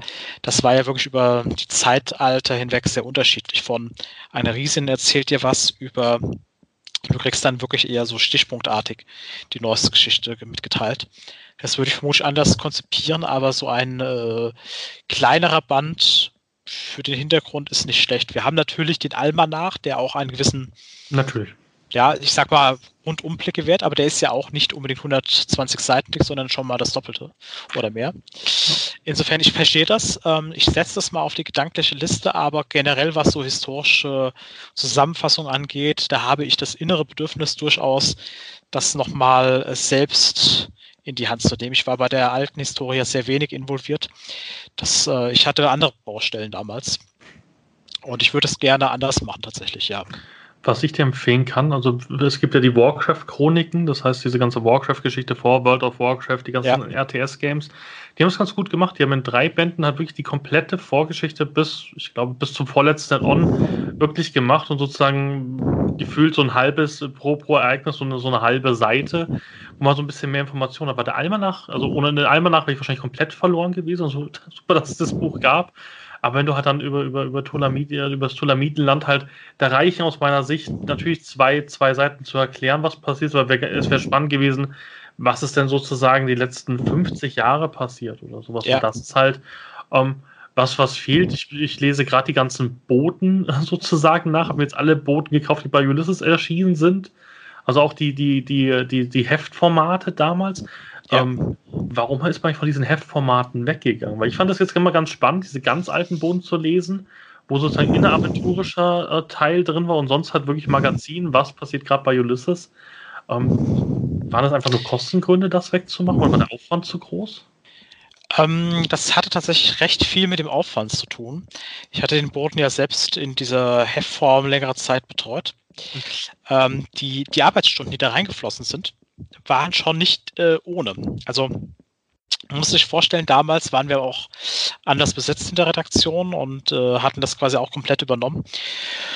Und wenn man halt eine Aufstellung machte, wie viel der Bote eingenommen hatte, wie viel Arbeitszeit dabei reingeflossen sind, war das teilweise gar nicht mehr so gut. Und zwar insbesondere für den äh, Farbteil, denn da mussten Illustrationen angefertigt werden. Äh, da waren wirklich technische Sachen, die überprüft werden mussten. Also es hat schon äh, Aufwand gehabt und wir hatten gegen Ende überlegt, ob wir den einfach, äh, sagen wir mal, transformieren. Und zeitgleich kam damals die Idee auf mit diesen Heldenwerken, mhm. dass wir quasi zum Start von DSA 5 dann auch das komplett umstellen. Und es, es gab halt den Bedarf auch so an, nennen wir es mal, kürzeren Abenteuern, die aber mehr Umfang hatten als nur so ein Bodenszenario von vier bis sechs Seiten, sondern schon mindestens das Doppelte beinhalten sollten. Und dann haben wir uns entschieden, okay, dann stellen wir den wirklich um es hat sich auch dann ganz gut bewährt gehabt. Äh, mittlerweile gibt es sogar, glaube ich, wieder mehr ähm, Leute, die ein Abo abgeschlossen hatten, als noch von damals. Und halt diese Heldenwerk-Reihe hat es sehr, sehr attraktiv gemacht und ist sehr gut angekommen. Und das war dann einfach von der Wirtschaftlichkeit her, äh, einfach von der Rechnung her auch deutlich besser, das muss man einfach sagen. Ich mochte tatsächlich äh, dieses Heftformat auch sehr gerne, weil es hat mir Spaß gemacht, das mit Ideen zu äh, befüllen. Ich vermisse es auch in gewisser Hinsicht, aber ähm, ich sag mal, die Heldenwerke mit dem Boden zusammen sind natürlich schon auch ein guter Grund, ähm, dass wir das so transformiert haben. Die Heldenwerke haben ja, glaube ich, auch so ein bisschen den, den Vorteil, dass sie natürlich auch, sage ich mal, jetzt nicht junge Autoren in Form des Alters, sondern jemand, der noch nie ein Abenteuer für Aventurien geschrieben hat, hat mit so einem Heldenwerk halt einen sehr leichten Einstieg auch mal als, als Autor sozusagen sich zu verdingen. Ja, das ist auf jeden Fall eine, ein guter Test, um zu sehen, ob Autoren sich für die Arbeit eignen. Das stimmt, ja. Ja, ich glaube dann, ich schaue gerade auf meinen Zettel. Nein, ich glaube, ich habe keine Fragen mehr. Ähm, es war super spannend. Vielleicht hast du ja noch ein, zwei Sachen, die du vielleicht gerne noch loswerden möchtest. Vielleicht gibt es irgendwas, was du gerne anteasern würdest oder wo du vielleicht auch gerne mal sozusagen ein Stimmungsbild haben würdest. Ähm, ich teaser gerne tatsächlich was an. Ich glaube, das ist äh, spannend für die Leute. Ähm, ihr könnt euch, ohne dass ich es konkreter sagen kann, äh, in diesem Jahr auf etwas freuen, was eine Seitenzahl hat, die wir, glaube ich, so bei DSA 5 noch nicht hatten. Und darin geht es um Dinge, die nicht leben. Ja, ich glaube, das, das kann ich als Hinweis geben. Und ähm, ihr könnt davon ausgehen, dass wir aktuell auch an Regionalspielhilfen vielleicht einigen, die länger erwartet sind und welche, die wo man noch nicht viel weiß, äh, dass wir tatsächlich auch daran arbeiten, sowohl schon Outlines fertig haben oder in Arbeit sind, als auch schon äh, Texte produziert haben. Also es ist nicht so, dass wir da von null anfangen müssen. Und wie gesagt, ab der zweiten Jahreshälfte gehe ich auch davon aus, dass wir da äh, euch sehr konkret einiges an neuen Sachen präsentieren können. Also sollen alle mal Redcon-Karten kaufen. Das ist ganz wichtig. Redcon-Karten kaufen. Da wird es mehr Infos wahrscheinlich geben, wenn du vom halben Jahr sprichst. Ja, also ich gehe davon aus, dass Markus, äh, wenn er da äh, auf der Bühne ist, mehr sagen kann, sogar zu den Regionalspielhilfen als auf dem KK. Ja. Sehr gut. Mir sind jetzt doch noch zwei Sachen eingefallen. Ja, Einmal Sternlehre. Also damit beschäftige ich mich gerade, weil ich bald Aribor leiten werde. Ja. Ähm, da ist ja gefühlt jetzt ein bisschen ruhig geworden. Ähm, ist das jetzt abgeschlossen oder ähm, kommt da jetzt dann mehr wieder zur Sternlehre? Da kommt definitiv viel mehr. Ähm, ich würde sogar sagen, dass ich mindestens drei Sachen, die mir jetzt direkt einfallen, die in diesem Jahr rauskommen, sich äh, durchaus sehr intensiv mit der Sternlehre und dem Sternenfall beschäftigen werden. Das heißt, ihr habt das nicht vergessen aus Versehen. Also der, der Post-it-Zettel ist nicht runtergefallen von der Wand.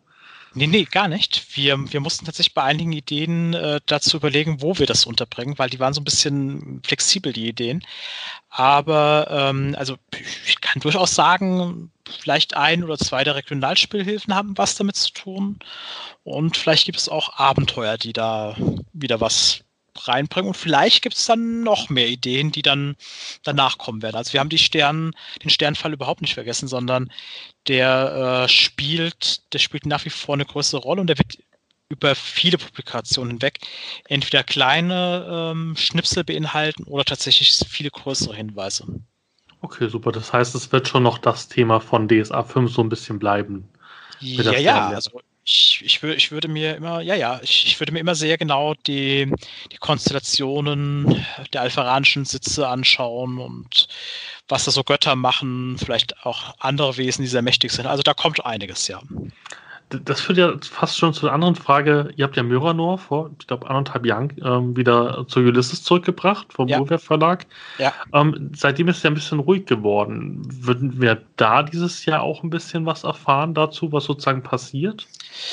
Ähm, also ich kann so konkret werden, dass ich sage, bei Myranor werden wir keinen Schnellschuss machen und irgendwas auf den Markt werfen, sondern ähm, da wird der Gesamtkontinent äh, sehr stark mit der schon erwähnten Outline äh, genauer konzipiert, was wir da machen müssen. Es gab auch schon ähm, Arbeitsschritt, also es ist nicht so, dass wir nichts gemacht hätten, aber es ist noch zu früh gewesen, um da äh, den Startschuss für bestimmte Publikationen äh, zu geben. Denn das ist äh, ein gesamter Kontinent, den wir da uns genauer überlegen müssen, wie der jetzt vielleicht neu mit Aventurien verzahnt wird und was wir da für Publikationen rausbringen werden. Das ist nichts, was wir einfach mal so innerhalb von einem Monat nebenbei machen. Wir haben aber sehr, sehr konkrete Vorstellungen ich gehe davon aus, äh, später im Jahr wird man da mehr darüber erfahren. Und äh, ich glaube, die Leute werden sich da auf was freuen können, mit dem sie gar nicht so gerechnet haben. Also man muss dazu sagen, ich bin ja auch großer Myranor-Fan, insofern ich werde da nicht den Kontinent irgendwie so untergehen lassen und dass der verschwindet. Und ich kann zumindest schon sagen, dass wir schon äh, in der Redaktion in einem äh, Kreis uns da schon ein paar Gedanken zu gemacht haben, wie wir das äh, reaktivieren. Aber ich äh, sage gleich, das wird nicht so schnell passieren. Also es ist nicht so, dass wir jetzt äh, im Juni da irgendein Myranor-Produkt haben werden, sondern wir machen da wirklich erstmal sehr, sehr konkrete Pläne und dann füllen wir das mit Leben. Das heißt aber auch, dass Myranor sozusagen in der DSA-Redaktion stattfinden wird. Also es gibt kein, keine eigene Myranor-Redaktion ähm, jetzt vorerst zumindest. Nee, also das werden wir ähm, innerhalb der DSA-Redaktion äh, machen, dass natürlich, sagen wir mal, Autoren extern auch da was mitmachen werden. Das halte ich für sehr wahrscheinlich. Also wir werden da nicht alles in-house produzieren, das halte ich für unmöglich. Aber ähm, die reinen Planungen, was da passieren soll, das werden wir innerhalb der Redaktion machen. Hat den großen Vorteil, wir haben äh, Redakteure, die da wirklich völlig frei und ohne quasi Vorbelastung der alten Myroner Produkte rangehen können. Die haben vielleicht ganz neue tolle Ideen entwickelt. Und ich äh, schiele natürlich auf das, was bislang passiert ist. Und wir haben da schon einen ich darf nicht so viel verraten, aber sagen wir so, wir haben da schon einen relevanten Plan, was da bei Myra noch passiert und das wird schon auch erschütternder werden, als nur, wir machen jetzt einfach alles, was bisher war, nochmal in DSA 5, sondern da, da passiert schon was. Also wird nicht einfach der App hat Valve fallen und dann, ja, hier ist, hier ist ein Transfer-Kit für Myranor-Charaktere. Ja, schifft die mal rüber, sondern ihr plant da wirklich was, was, was Größeres. Ja, also der Effort-Wahl ist natürlich immer eine spannende Frage, was mit ihm passiert. Hat auch durchaus Diskussionen ausgelöst, aber es wird nicht so ein ähm, nur Kit geben, du kannst drüber, sondern wir bringen das natürlich auf die äh, ähm, Edition 5 schon, das ist klar, dass es auch einheitlich von den Regeln her ist. Wir werden uns auch sehr genau überlegen, wie dieses Magiesystem, das sehr schwierig äh, in den vorigen Editionen war, wie man das vielleicht einfacher handeln kann. Da haben wir auch sehr konkrete Pläne und äh, auch, sagen wir mal, was so Storyline von Myranor angeht ähm, oder auch Orte, die man bislang komplett ausgespart hat. Myranor war ja nicht ganz beschrieben, sondern nur ein, äh, sagen wir mal, Drittel oder so da werden wir auch äh, schon noch ein bisschen was nachliefern können. Also insofern, äh, das braucht Zeit, um das zu entwickeln, weil dazu, das muss man einfach sagen, gibt es nichts. Es gibt Orte in Myranor, da gibt es äh, noch keinen konkreten Plan, die gab es nie. Das muss man erst noch neu entwickeln. Das ist wie die Konstruktion einer Welt, aber einer Welt, wo man auf gewisse Dinge Rücksicht nehmen muss, weil äh, sie haben ja Nachbarländer und so weiter. Also es ist nicht einfach, muss man sich ein paar, bisschen mehr Gedanken machen als nur ein Wochenende. Aber ich glaube, aus seinen, aus, aus, aus seinen Aussagen merkt man, dass ihr, dass ihr Myrano schon auch liebt. Das heißt, es ist nicht einfach nur, Markus wollte eine neue Lizenz, sondern ihr habt da, glaube ich, Pläne, dass man sozusagen dere wieder als dere sieht und nicht sozusagen Aventurien und alles andere irgendwie getrennt seht, sondern ihr habt da jetzt eigentlich schon eine Metaplot-Idee. Das ist ja super. Wir haben eine Metaplot-Idee und das gilt im Grunde auch für Uturia, wobei Myranor für uns erstmal ähm, der wichtigere Kontinent ist. Ja, wunderbar. Ich glaube, das sind doch super letzte Worte, weil da gibt es ja auch immer wieder Diskussionen drüber, ähm, was mit Miranor passiert ist. Doch, ich freue mich drauf, ich bin gespannt, weil es wieder für mich ein einfacher Einstieg, wenn es da dann irgendwann 2020, 2021 dann ähm, Bücher gibt. Das ist doch super. Wunderbar, ja. genau. Einsteigerbox haben wir ein bisschen schon auf, der, auf dem KK gesprochen. Da freue ich mich ja besonders drauf. Und vielen Dank, ähm, Alex, dass du die um einen Monat wieder verschoben hast. Super. Gut gemacht. ähm, das kann ich tatsächlich, glaube ich, erklären, ohne dass es jemandem wehtut. Also wir sind ähm, nach der Planung eigentlich rechtzeitig fertig, gewor fertig geworden, dass es noch im März kommen könnte. Aber es gab ein Heft in dieser äh, Box, das hat wohl, soweit ich es verstanden habe, äh, ein paar Probleme bereitet, kurz vor dem Druck. Und wie das manchmal so ist, wenn die Druckerei nicht so gnädig ist, sondern sie auch sehr feste Termine hat, bedeutet das plötzlich, es kommt mindestens eine Woche später. Das bedeutet, dass manchmal sich einen Monat verschiebt. Äh, insofern, das ist zwar sehr bedauerlich gewesen. Markus äh, hat wirklich angefangen zu weinen und ich musste auch sagen, das war ärgerlich, aber ähm, zumindest kann ich sagen, es ist alles jetzt beim Druck gewesen. Wir warten nur darauf, dass die einzelnen Hefte jetzt noch kommen. Wir haben auch schon Teile der Box, aber um sie auszuliefern, muss sie noch befüllt werden. Also die Box selbst ist schon da und auch äh, kleinere Materialien davon, aber wir warten noch auf die Hefte. Nee, weil ich bin ja ein besonderer Fan, das ist ja an, am KK gemerkt davon. Und ich glaube, es lag jetzt auch ein bisschen an der Ladenpreview, dass man es nicht irgendwie jetzt in zwei Wochen später rausbringt, weil ich glaube, ihr wollt das Ding auch wirklich feiern, dass es auch wirklich mal im Laden steht. Ich habe ja. noch die Hoffnung, dass irgendwelche Spielzeugläden endlich das Ding einfach, also nur die Einsteigerbox von mir aus, einfach in, ins Programm nehmen, weil ich glaube, damit, also ich hätte mich von ihm da sehr viel einfacher getan mit der Einsteigerbox als, ja, wir spielen jetzt die namenlosen Tage, du spielst mal mit, hier ist das Regelbuch. Also ja, ja, ja. Also wir haben auch noch, das muss man dazu sagen, es ist nicht so, dass wir einfach sagen, hier ist die Einsteigerbox und dann machen wir nichts mehr mit raus. Wir haben da auch schon noch ein bisschen konkretere Ideen. Ähm, ich kann zum Beispiel durchaus auch noch verraten, es wird zusätzlich zu den Materialien da drin zum Beispiel auch noch äh, mindestens ein weiteres Abenteuer geben, das man nachschieben kann. So ein Heldenwerk-Format würde ich behaupten. Und ähm, wir werden auch noch versuchen, das ein bisschen medialer auch äh, in Angriff zu nehmen. Dass, äh, wir haben zum Beispiel vor, dass wir noch ein paar ähm, ja, Videos drehen, so Tutorial-Videos ähm, in der Redaktion, um zu gucken, äh, wie man das Material benutzt und so weiter. Einfach für Einsteiger auch. Und ich denke mal, dass unser Crowdfunding- und Marketing-Team auch noch ein paar Ideen hat, wie man die Box ähm, zu Spielern und Spielerinnen bringen kann, die vielleicht noch überhaupt keine Ahnung von DSA und Rollenspielen haben. Also wir machen uns das nicht so leichtfertig, sondern wir überlegen da wirklich, wie man äh, einfach unser Hobby an fremde Leute, neue Leute herantragen kann. Da werden wir uns schon noch stärker bemühen. Wir es auch gesehen haben, wir haben bei der Box den Preis, der ich sag mal, eigentlich zu niedrig angesetzt ist, auch bewusst so niedrig angesetzt mit all dem Zeug, was drin ist, damit das in dem, äh, sag ich mal, Sortiment von ganz normalen Brettspielen oder normalen Spielen auch drin ist. Ja, das heißt, es ist halt einfach etwas, was äh, jetzt nicht 80 Euro kostet, sondern das hat halt immer noch den Preis von 40 Euro, äh, damit man das einfach mal verschenken kann oder sich traut, das zu kaufen und das halt nicht überteuert ist und es dann abschreckt oder sowas. Also das man, muss, ja sagen, ihr verkauft ja auch die ganzen Sachen ähm, von, von ähm, Star Wars, also ähm, die ganzen, die ganzen Pen and Papers.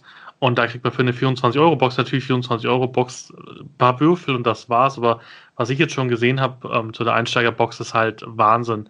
Die einzige Sache, die mich noch ein bisschen äh, irritiert, ich bin ja Drachling, ich bin ja, ja. den Schnellstarter gewöhnt.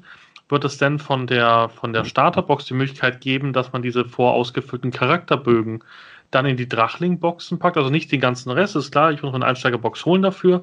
Also sozusagen die Sachen, die ich als Handout mitgebe, zum Beispiel die, ähm, die Bögen, die vorher ausgefüllten, wird das denn die, die Drachling-Inhalte ersetzen so ein bisschen, also dass der Schnellstarter jetzt nicht stirbt, aber jetzt halt sozusagen nicht mehr im Fokus steht, weil man eigentlich mit diesen Bögen sehr viel mehr anfangen könnte?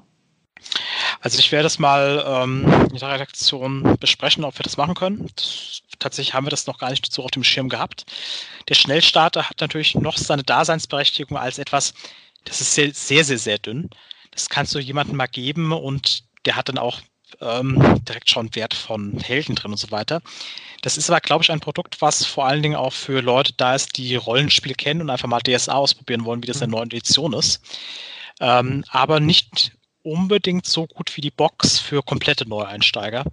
Ähm, denn das ist wirklich so ein Gesamtpaket, das kannst du jemandem geben, der überhaupt keine Ahnung hat. Und der wird praktisch dann komplett herangeführt in ganz einfachen und kleinen Schritten, während der Schnellstarter schon so eine Art Grundvoraussetzung, Bereitschaft äh, des Spiels voraussetzt. Der ist ja eher so eine Art Teaser für, für Rollenspieler. Ich werde dementsprechend mal äh, deinen Vorschlag aber herantragen an die Redaktion und Markus. Ich muss mal schauen, wie wir es mit den äh, Trachlingen in dieser Sache äh, machen können. Das werden wir noch klären. Genau, also nicht die ganze Einsteigerbox ins Drachling-Paket tue. Ich glaube, das genau, wäre wär zu viel.